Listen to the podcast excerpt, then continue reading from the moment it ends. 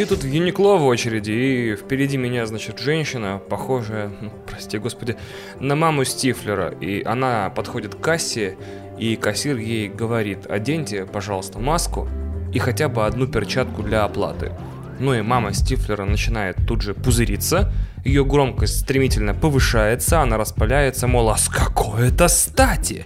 А на каких таких правах? И рядом с ней мужик такой среднего возраста, ну, не Стифлер далеко, такой, да-да-да, с каких это пор? И офигевшая кассир что-то тихонько говорит про Роспотребнадзор, а мужик перебивает ее и говорит, а вообще-то в распоряжении от 18.11, я уверен, он врет, написано только про маски, про другое все там нет. И начинается, значит, бурное возмущение со всех сторон, крики, вопли, заламывание рук. Кассирша в этот момент выглядит, как будто это примерно 300 тысячный раз за сегодня. И мужик добивает свою победоносную речь фаталити. Типа, даже китайцы без масок уже ходят. Одни мы как клоуны. Это подкаст «Один дома», который такими темпами скоро будет вещать на все 5000 выживших россиян, и его ведущий Иван Толачев, которому попросту не хватает кислорода на истерике в публичных местах. Наверное, как раз из-за маски.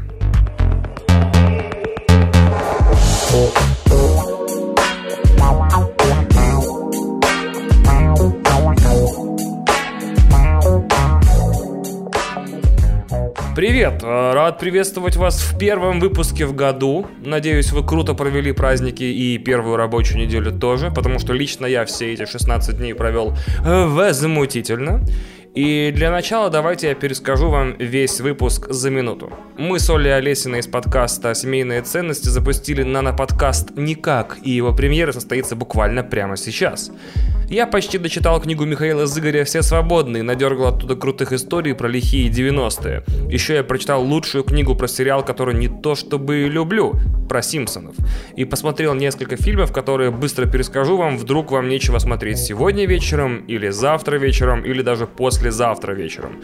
Вот такой почти литературный выпуск у нас получается. В остальном обычный стартовый выпуск нового сезона. Никаких откровений, точнее одни сплошные откровения, но все они по привычке ссылки в дополнительной секции подкаста для подписчиков Patreon.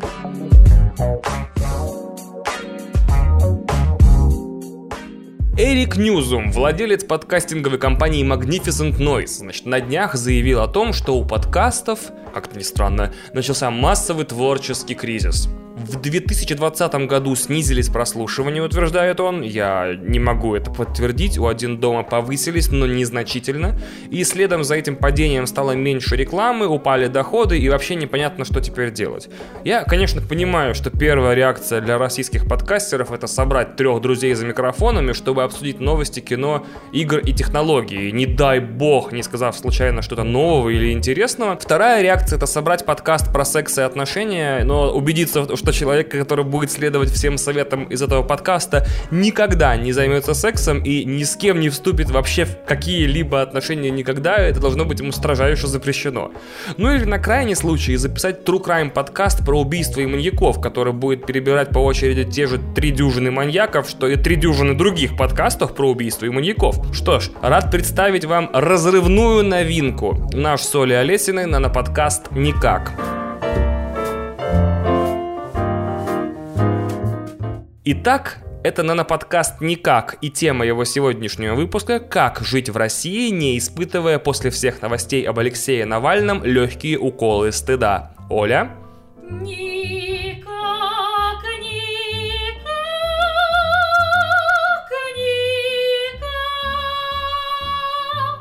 никак. Не судите строго, это был наш Солей пилот. Подписывайтесь, ставьте лайки. С вами был наноподкаст «Никак».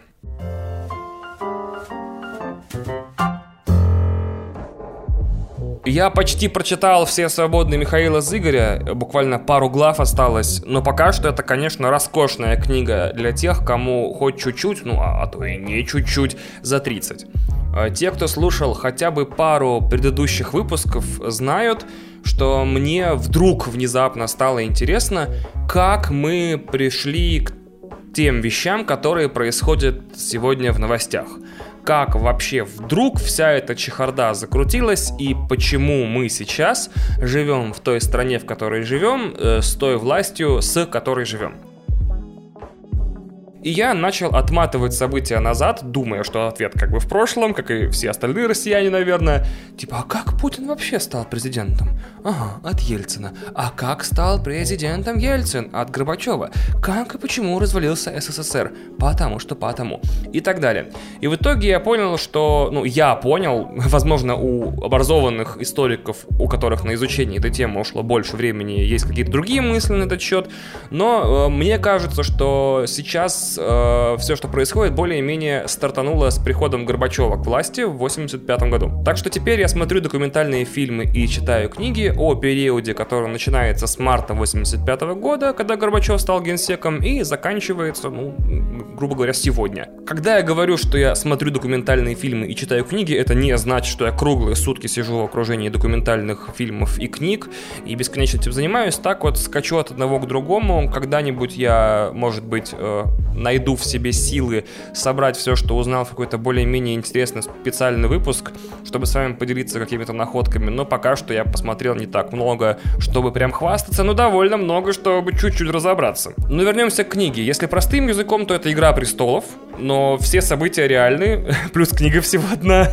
И при этом логики в действиях героев намного-намного меньше, чем в книгах э, Мартина. Книга Зыгоря посвящена президентским выборам 1996 года. И чтобы понять, почему целая, значит, книга э, уже довольно известного писателя, каждую новую книгу которого довольно много людей ждет и хайпует, прости господи, написано про какие-то там выборы, надо лишь обратиться к Википедии. В Википедии есть цитата. «Данные выборы до сих пор являются предметом споров в российском обществе в связи с использованием манипулятивных технологий, в том числе черного пиара, крупными финансовыми вложениями, нарушениями избирательного законодательства и обвинениями в фальсификации результатов голосования. What?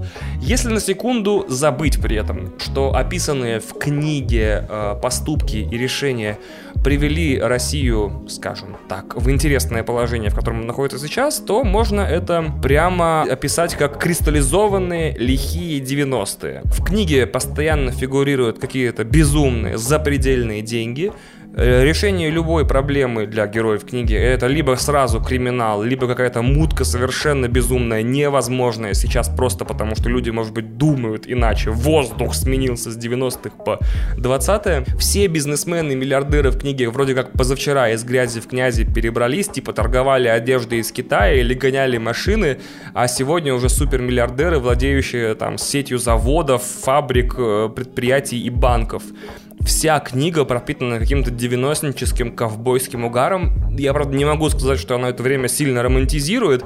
Видимо, это время просто само по себе было довольно романтичным в определенном смысле и для кого-то. Но тем не менее.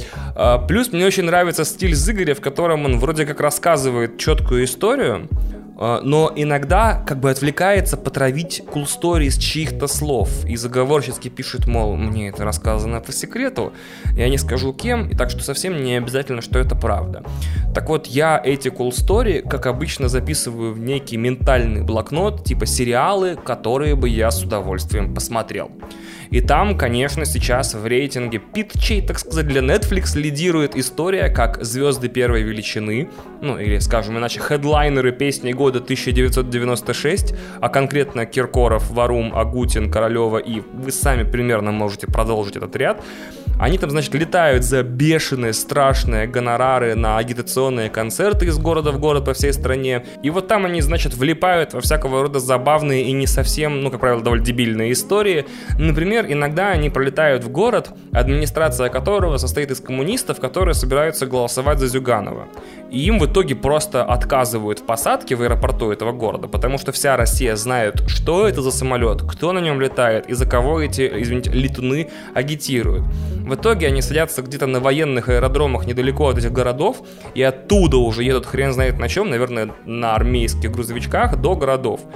Но смешно то, что, значит, на военных аэродромах нет трапов, поэтому эти артисты в раскорягу как-то выползают на крылья, по которым там ползут, значит, до стремянок и спускаются на землю. После этого каждый раз, видя Филиппа Киркорова где-то, я представляю, как он в 96-м, значит, несколько раз за весну-лето сползал с, крыла самолета, там, значит, светя своей полной Поеток куртка, я не знаю. Теперь понятно, почему все эти звезды из 90-х такие щепетильные и с вот такенными райдерами. Наверное, до сих пор в них заживают травмы 96-го. Ну и есть еще одна история, которая вполне при должном желании могла его потянуть на хороший фестивальный фильм. Как-то раз, значит, в штабе Ельцина решили для подкрепления привести политтехнологов из Штатов. И как это обычно бывает в России, э, никто не особо не разбирался, что это за политтехнологи. Главное, чтобы они были американцы и говорили по-английски. И кто-то там из администрации начал вдруг пробивать человечков по знакомым. В итоге нашли каких-то, ну, грубо говоря, помощников, ассистентов, заместителей чувака, который носит кофе э, в избирательной кампании в США. То есть привезли то ли троих, то ли четырех американцев, на которых, значит, опыт ведения кампаний политических и избирательных могло только ветром с других более подготовленных коллег надуть. Ну, то есть совершенно неподготовленные пацаны какие-то, которые знают кого-то, кто знает кого-то, кто где-то работал. Заплатили этим чувакам 300 тысяч долларов и заперли в номере президент отеля на Якиманке. Это за нынешним музеоном. И самое невероятное, и больше за, значит, несколько месяцев к ним никто не ходил. То есть их заперли в какой-то комнате, откуда они, значит, регулярно передавали какие-то записки э, с отчетами, и им к ним тоже кто-то приходил с записками и уходил, и все. То есть все. Они купили американцев и не знали, что с ними делать. И они несколько раз по сюжету книги всплывают именно в таком контексте. Типа кто-то к ним зашел, увидел, а, вы до сих пор здесь, и ушел. Шикарно. И я такой, о, вот это мог бы быть шикарный артхаусный фильм. 1996 год. Четыре американца едут в Москву помогать выбирать президента чужой страны, но в итоге просто сходят с ума от скуки в номере лучшего отеля страны. Ладно, может быть, одного из лучших отелей страны.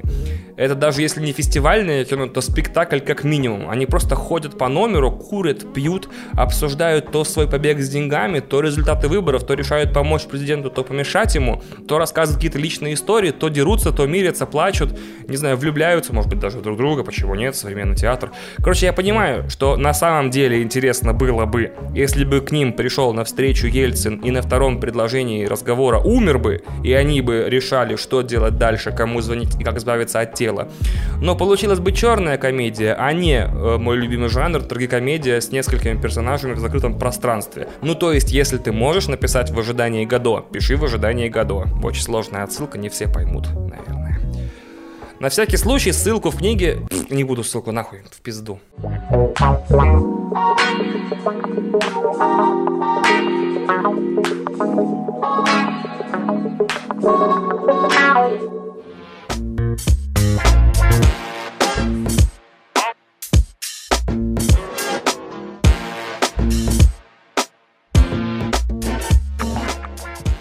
Я не очень большой фанат Симпсонов, поэтому книгу о сериале от автора Марка Райса открывал скорее потому, что Кристина настояла. Она в этой семье главный фанат, эксперт и сама может в любой момент сесть и написать энциклопедию по каждому эпизоду. То есть у меня не было внутри никакого громогласно раздающегося вопроса «Что такое Симпсоны? Хочу все о них знать!»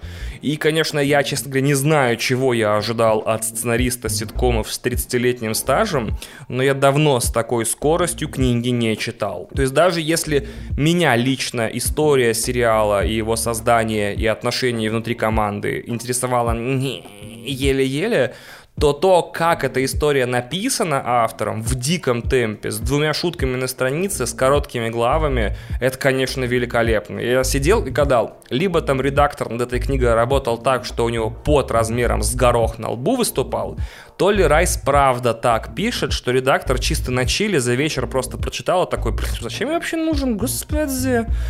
Это идеальная книга про Симпсонов. Вот понимаете это предложение как хотите. То есть как будто у Райса было три хороших книги в голове. Про самого себя, про свою карьеру и про историю Симпсонов. И про наследие сериала. Там с ответами на вечные вопросы зрителей и фанатов.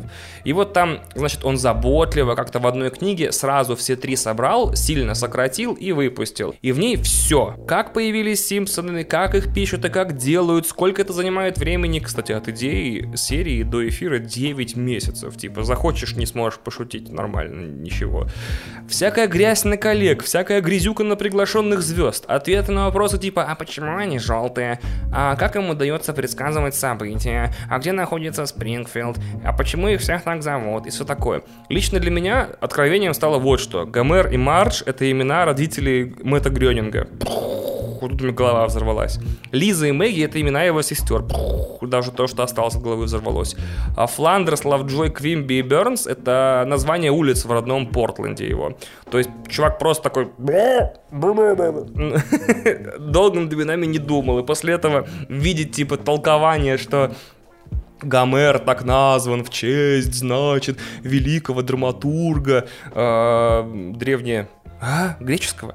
Очень смешно. Я не ожидал, если честно, что книга такая здоровская, но на всякий случай рекомендую ее прежде всего тем, у кого есть ну, фанатский интерес к Симпсонам определенного рода, то есть кто хочет чуть-чуть больше узнать, хотя на самом деле не чуть-чуть больше, а практически все, и тем, кто хочет научиться смешно писать. Странно звучит, ну ладно. Там есть несколько моментов, ну там точнее, довольно дохера моментов, которые написаны просто шикарно. Можно стырить пару приемов у него прямо с книги, и начнете писать смешнее, чем половина русских, прости господи, писателей в жанре юмористической прозы. Так что горячая рекомендация. Ссылки на обе книги, я надеюсь, не забуду, оставлю в описании подкаста. А может быть и забуду.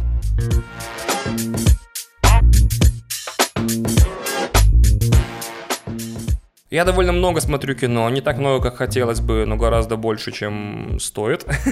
да, примерно так.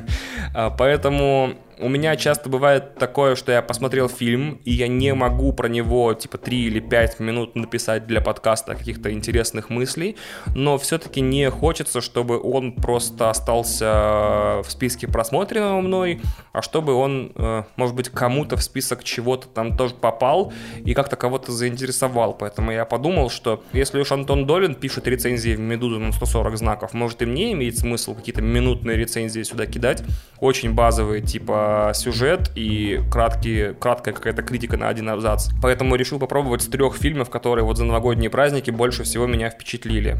Это «Глубже», расскажу вам сюжет. Это вроде как артхаусная комедия про то, как театральный режиссер в исполнении Паля спасается от безработицы в порно-бизнесе, но вдруг решает, значит, вместо того, чтобы работать по их правилам, принести туда собственные, театральные, и решает добавить в порно, так сказать, настоящей русской глубины.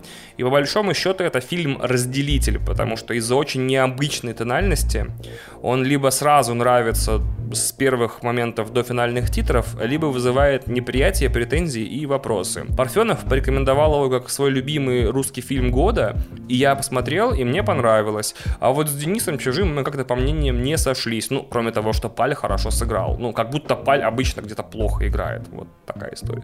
Horizon Line. Молодой человек и успешная бизнес-вумен из Лондона летят на частном самолете над океаном на свадьбу общей подруги. У них в прошлом серьезные отношения. Они не виделись год и вчера случайно переспали. Выяснить отношения не дает внезапная смерть пилота, поломка GPS-навигатора и еще примерно дюжина сложностей, которые ждут их в ближайшие полтора часа. Ну, в общем, Horizon Line — это одноразовый, простой, но очень не скучный триллер с одним единственным ключевым недостатком. Под конец авторы уже не просто, знаете, вот в стандартных типа традициях сценарного, не знаю, мастерства подкидывают героям испытания, чтобы те их преодолевали, потому что чем хуже для героев, тем лучше для сценария, а натурально начинают над ними, над героями и над нами, над зрителями немного издеваться. То есть я подумал, что ну все, вот типа у них закончилась 13 сложность, они ее еле-еле преодолели, и сейчас, не знаю, рядом с их самолетом каким-то неуправляемым, э, два истребителя, значит, э, сравняются по скорости и высоте и начнут пытаться их сбить. Или там инопланетяне прилетят, или всплывет, что он вампир, а она оборотень. То есть под конец, там бы, где по-хорошему от героев уже нужно было бы понемножку отстать, они продолжают на них насыпать говнище. Очень жалко героев, если честно. Но фильм классный, посмотрите. Promising Young Woman — это женщина, подающая надежды в русском прокате у нас. Одинокая 30-летняя Кэсси уже годами проводит выходные, притворяясь пьяной в ночных клубах и наказывая, жестоко наказывая тех мужчин, которые пытаются воспользоваться ее состоянием, приняв за легкую добычу. И тут ей встречается, возможно, любовь всей ее жизни и одновременно возможность отомстить тем, кто ее такой сделал. Это очень скандальная ревенж-драма, на основе которой я вчера случайно прочитал полдюжины феминистических колонок разного размера и разного качества о женщинах, месте и токсичной маскулинности. А, но могу сказать, что получилось здорово. Немного одномерно и однобоко, но от этого ничуть не менее интересно. К тому же, к тому же есть вероятность, что вот сейчас, в ближайшее время, «Женщина, подающая надежды» станет культовым фильмом для современных подростков, типа которым сейчас там 14-18. Таким же самым, как для нашего поколения были, скажем, «Жестокие игры» с Сарой Мишель Гелар. Так что если вам больше 20, вам этот фильм нравится и не обязан, но может. Также отдельно отмечу, что если у вас есть и возможность, и желание, то сходите, пожалуйста, на «Женщину, подающую надежды» в кино. В прокате она с 21 января, возьмите билеты, сходите. Возможно, в кино это торкает еще больше, чем на телевизоре дома, но гарантий никаких дать не могу. Еще хотел отдельно остановиться чуть-чуть-чуть-чуть подробнее на... Хотя не чуть-чуть, наоборот, поподробнее. На «Чудо-женщине» 1984. Благо сейчас она как раз-таки выходит в прокат. И это, конечно... В общем, недавно я пересматривал первую часть, и она мне понравилась намного меньше, чем в первый раз, когда я ее смотрел. Вторая часть не потребовала никаких пересмотров, и сразу с первого просмотра показалось ну, совершенно невыносимым кино. Другое дело вот какое. У меня, например, нет претензий к Галь Гадот, перед которой стоит простая, я имею в виду просто формулируемая, не обязательно простая в выполнении. Задача выглядеть как чудо-женщина. Все, и быть чудо-женщиной. Она чудо-женщина. Вопросов ноль. Самое большое открытие для меня в «Чудо-женщине» 1984 это Кристен Уик. То есть меня всегда удивляли классные преображения комедийных актеров и актрис. Вот Кристен Виг в «Чудо-женщине» новой, она, например, сначала такая трогательная Кристен Виг в смешной, значит, этой хиппи-юбочке и очочках, значит, у которых линзы толщиной с кулак. И вот она ходит, значит, и играет Кристен Виг, вот эту комичную и замечательную. А под конец она трансформируется в супер-бич э, Кристен Уиг, которая ходит э, в джинсовой куртке с шипами, э, какими-то подведенными смоки айс, дерзко прыгает по стенам и ведет себя, простите за выражение, секси. Я такой, вау, неожиданная любовь у меня проснулась к Кристен Уик. Я и до этого уважал и любил Кристен Уик, а тут прям в два раза сильнее зауважал и в три раза сильнее залюбил. И тут я вспомнил, как кажется, в 2007 году Джим Керри играл в фильме номер 23. И у него там, если не спойлерить, было несколько ролей, а, одной из которых был, значит, нуарный детектив с татуировкой на всю руку, там прям с рукавом таким, который, значит, был шикарно там, значит, зачесан, уложен, пострижен, и такой, я детектив. И насколько органично и круто его э, сыграл Джим Керри, хотя роль-то там довольно-таки драматическая и такая триллерная. И тут я подумал, что у нас, конечно, в стране не очень хватает актеров и ролей, вот таких м, форматов. То есть э, у нас очень редко случается, что комедийный актер играет серьезную роль, и в дополнение к этой серьезной роли она совершенно не по тайпкасту. То есть мы привыкли, например, что например, Светлаков, он такой народный мужик с Урала, который такой, ну, блин, и у него типичный образ, этот вот человек в растянутых спортивных штанах перед телевизором.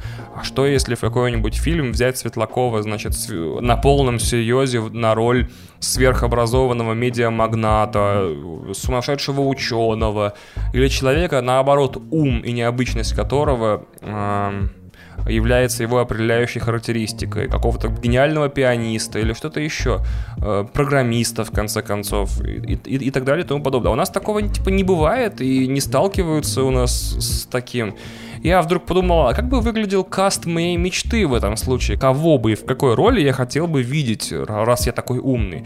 И тут я подумал, и это было, кстати, еще типа в первых числах января, уж не знал, что такое вообще бывает, подумал, что надо как-то на одной медиатерритории собрать Антона Лапенко и Александра Гудкова и заставить их играть пару наемных убийц. Э, я почему что это придумал раньше? Не потому, что сегодня вышел фильм, в котором они играют наемных убийц, а потому что вышел «Что было дальше», который мне все-таки пришлось посмотреть, потому что мне очень интересен и Антон Лапенко, и а, Олег... Что я оправдываюсь? Я смотрю «Что было дальше» и смеюсь, а Кристина плачет в этот момент такая, блядь, я думала, ты создан, чтобы победить темную сторону, а не примкнуть к ней. Я такой, не, ну, бля, извини, ну тут иногда местами действительно смешно. Она такая, я не развожусь с тобой только потому, что ты хорошо готовишь и все такое. Я такой, нет, правда. Если погрузиться в их внутреннюю динамику и подхватить их мемесы, то можно смотреть без истерики, типа, что было дальше. Можно смотреть и какое-то удовольствие получать. Типа, местами забавно. Она такая, господи, господи, говорила мне мать, не связывайся с ним. Я такой, ну смотри, как бы это как э, лакричный, лакричный мармелад ты сначала его терпеть не можешь и готов записывать подкасты, как его терпеть не можешь, а потом, значит, попробовав раз, два или три, уже вроде как он становится любимым твоим мармеладом. Такое часто бывает. Я не скажу, что, что было дальше мое любимое шоу, но там выпуски три часа длятся, там два, и можно просто под них погулять, позалипать. Она такая, господи, господи, развод, развод, развод, швыряет меня бумагами и дает визитные карточки адвокатов. Слава богу, у нас детей нет. Так вот, отвлекусь от того, что, да, отдельно как бы запинпоинчу мысль, что ровно год прошел от моего тотального, значит, супер хейта, презрения и ненависти, что было дальше, до момента, когда я такой, опа, на новый выпуск, врубаю, начинаю смотреть, проливаю пиво и бью жену, и потом, значит, сразу же аншлаг, любимые подборки врубаю. Ладно, смешные шутки. Так вот, и я думаю, что классной идеей было бы снять криминальную какую-нибудь драму, ну, почему драму? Короче, криминальный фильм про 90-е, потому что в России у нас сильно не хватает криминальных фильмов про 90-е, где все актеры были бы как бы не на своем месте. Но, к сожалению, это я очень умно сказал, но так и не придумал, кто на каких местах, кроме вот этой пары. Значит, один такой немного нервозный и э, сумасшедший такой слегка... М- безбашенный, которого сыграет как раз таки